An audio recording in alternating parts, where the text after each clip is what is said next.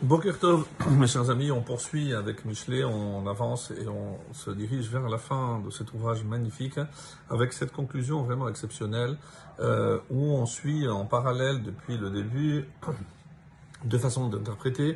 D'après le pshat, le sens simple, et un peu plus déjà euh, la, on va dire l'interprétation métaphorique avec euh, le Gaon de Vilna ou aussi euh, le Malbim, comme on va voir aujourd'hui par rapport au verset qui suivent. Donc on était arrivé au verset 26 qui dit Pia patra bechorma, elle ouvre sa bouche avec sagesse. Vetorat chesed al leshona, et un enseignement de bonté, ou on peut dire en français un pieux enseignement, al leshona, et sur sa langue. Ici, on pose la question, on s'interprète, mais la Torah, de toutes les façons, elle est chesed. Donc pourquoi cette, redondance Torah chesed, une Torah de bonté La Torah, elle est chesed, comme on le sait. La Torah a commencé par un geste de chesed, lorsque que Dieu a confectionné les tuniques pour Adam et Chava, après leur faute, et se termine par un acte de chesed, lorsque c'est Hachem lui-même qui va ensevelir Moshe Rabbeinu. Donc euh, apparemment, c'est redondant. Et c'est pour ça que les Chachamim interprètent dans Souka même tête, que qu'est-ce que c'est Torah chesed? Torah lishma. C'est quelqu'un qui est capable d'étudier la Torah lishma, véritablement, sans aucun intérêt, sans un intérêt quelconque. Ça, c'est Torah Chesed. C'est la bonté, puisque on n'attend rien en contrepartie. Et c'est comme ça, dans ce sens-là aussi, que l'explique le, Gaon de Vilna. Torah Chesed Leshona, Shelomed Leshem Shamaim. Il étudie Leshem Shamaim, et, comme c'est rapporté dans le Zohar, Ezeu Chassid Shemit Chased Imkono, Ve'amruba qui est le Chassid, hein, qui se comporte avec bonté vis-à-vis de son créateur. L'Agmara, dans son cas, comme je l'ai dit, Torah pose la question, mais est-ce que la Torah, euh, il y a une Torah qui ne soit pas chesed, et la Torah lishma, zohi Torah chesed, she'eno lishma, ena shel chesed.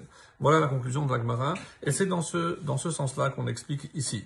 Maintenant, Pia Patra Bechorma, on dit que Kol Devarea ne emarim besechen. Tout ce qu'elle dit est fondé, et toujours vise le bien-être de sa maison, de ses enfants, de ses petits-enfants, de son entourage. Donc elle n'ouvre pas la bouche s'il n'y a pas un mot de gentillesse dans sa bouche. Et ça c'est euh, Torah Chesed, et c'est ça qu'elle ouvre la bouche toujours avec Chochma. Et cette Chochma, comme euh, ici, c'est tout le temps. Hatzeruf Torah Chesed Eno Ach et ici les commentaires disent que les deux termes Torah Chesed, c'est la première, la seule fois, Arbe Mikra, il n'y a pas cette, euh, cette expression qui revient. Le verset 27.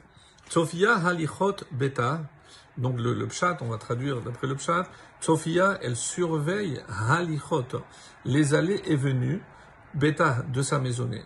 Elle veille Certains disent halichot, c'est au comportement, pas les allées-venues, d'après le sens simple, au comportement, c'est-à-dire dans sa maison, qui est la tzniut, les midotovot, le derech eretz, que les frères ne se disputent pas entre eux. Donc elle, elle surveille que dans sa maison, on respecte justement des règles de comportement en fonction euh, et en adéquation avec la Torah.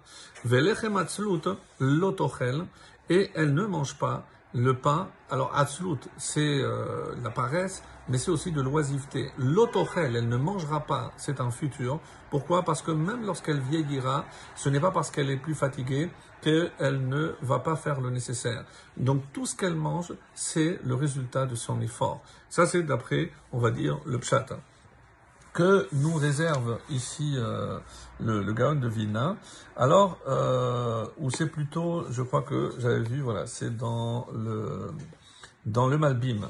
Sophia, elle surveille. Yesh nefashot sheinam oskot rak Donc le Malbim nous dit qu'il s'agit ici euh, des âmes. Il y a des âmes qui sont venues dans ce monde uniquement pour compléter ce qu'on appelle pour faire leur tikkun. Vehem lo usheru me acherim et elle ne s'occupe pas des autres. אבל הנפשות שהושפע עליהן שפע רב, עד שתזכנה עד גם את הדור, הדורות הבאים כמו נביאים ואנשי הרוח, גדולי הדור והצדיקים בתורתם. Mais il y a certains grands dans les générations qui influencent non seulement leur propre génération, mais toutes les générations à venir. Et c'est ça, Halichot Beta, c'est ce qui va se passer. Sa maison, c'est sa descendance. Sa descendance et la descendance de sa descendance. C'est comme ça il est écrit les d'or d'or.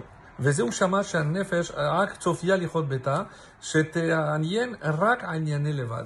Donc elle ne regarde pas que son propre intérêt, mais bêta, de sa maison. Et ici, sa maison, c'est toute sa descendance. Donc elle se préoccupe parce que tout ce qu'elle va semer dans ses enfants et ses petits-enfants, eh ben, elle garantit aussi la continuité dans les générations à venir. Et on termine avec le 28. Kamu baneha vai asheruha. Ses fils se lèvent, vai asheruha, et la félicite. Baala. Et son mari, lui aussi, fait son éloge. Alors, d'après l'interprétation ici, très belle de, euh, du gars de Vilna. Alors, euh, Kamu baneha vai asheruha. Donc, on a dit que se lèvent ses fils pour euh, la be'avot. Dans ce monde, c'est vrai que les enfants, donc, euh, se, se, se, se, glorifient des, des, des, des pères. Avotam. Mais, et ici, il dit, qu'est-ce qui c'est alors Baala? Baala ou Hachem Idbarach Lorsque Hachem, il voit comment elle s'occupe de ses descendants, alors c'est Hachem lui-même, Yehalela,